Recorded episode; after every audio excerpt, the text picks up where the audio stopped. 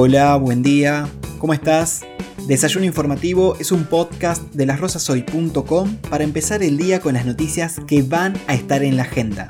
Soy Laureano Medina y mientras haces café, té o preparas el mate, te cuento un poco cómo está la cosa afuera de casa.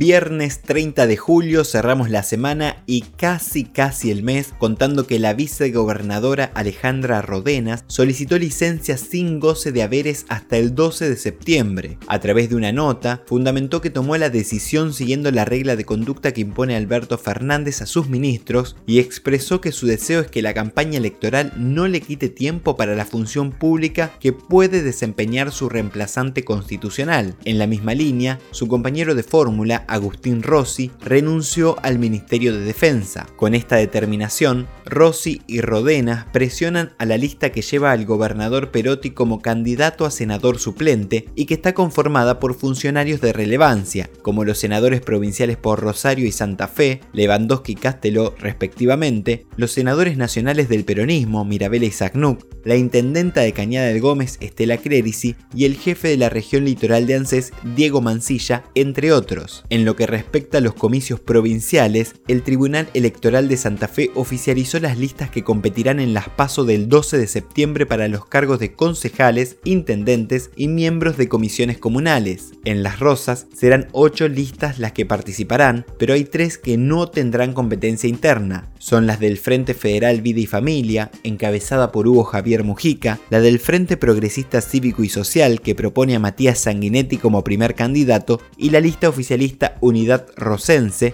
que busca renovar el mandato de Néstor Aquino. Donde sí disputarán lugares para la elección general será en el Frente de Todos, que presenta como opciones a Martín Blanco, Fabián Zanetti y Marcos Di Santo, y en Juntos por el Cambio, donde medirán fuerzas Juan Franco Pietracupa y Roberto Leoncini. Salimos del tema elecciones y nos encontramos con que la provincia le solicitó la renuncia al subjefe de la Policía de Santa Fe, el director general Ariel Sancochia, a raíz de una causa judicial por presuntos manejos irregulares de fondos para la reparación de vehículos policiales en la que están involucrados varios policías. Voceros judiciales indicaron al diario El Ciudadano que los delitos que se investigan son estafas, cohecho y malversación de caudales públicos, aunque también podrían acusarse a los miembros de la organización por asociación ilícita. En el orden nacional, el gobierno reabrió la línea de créditos casa propia para construcción, ampliando la iniciativa a quienes perciban un salario mínimo. Quienes resulten beneficiarios podrán construir viviendas en lote propio con un monto de crédito de hasta 4.300.000 pesos y un plazo máximo de devolución de 30 años.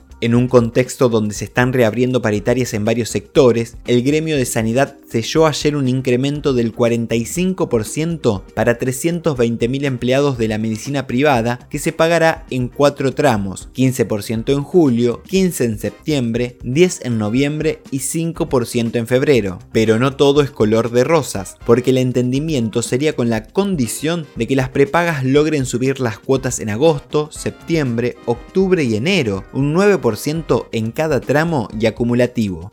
Otro sector que reabrió su paritaria es el de comercio. La idea del gremio es sumar un incremento adicional del 10% y llegar de esa forma a un 42% en el año. Pero aún no hubo acuerdo, por lo que el sindicato y las cámaras de la actividad pasaron este jueves a un cuarto intermedio para la semana próxima. Nos espera un viernes despejado, pero con frío principalmente por la mañana. La temperatura llegará a los 16 grados centígrados cerca de las 5 de la tarde. El fin de semana va a estar despejado también, con temperaturas que irán de los 0 a los 19 grados centígrados. Esto fue todo por hoy. Gracias por compartir el desayuno. Nos encontramos nuevamente el lunes. Buen día.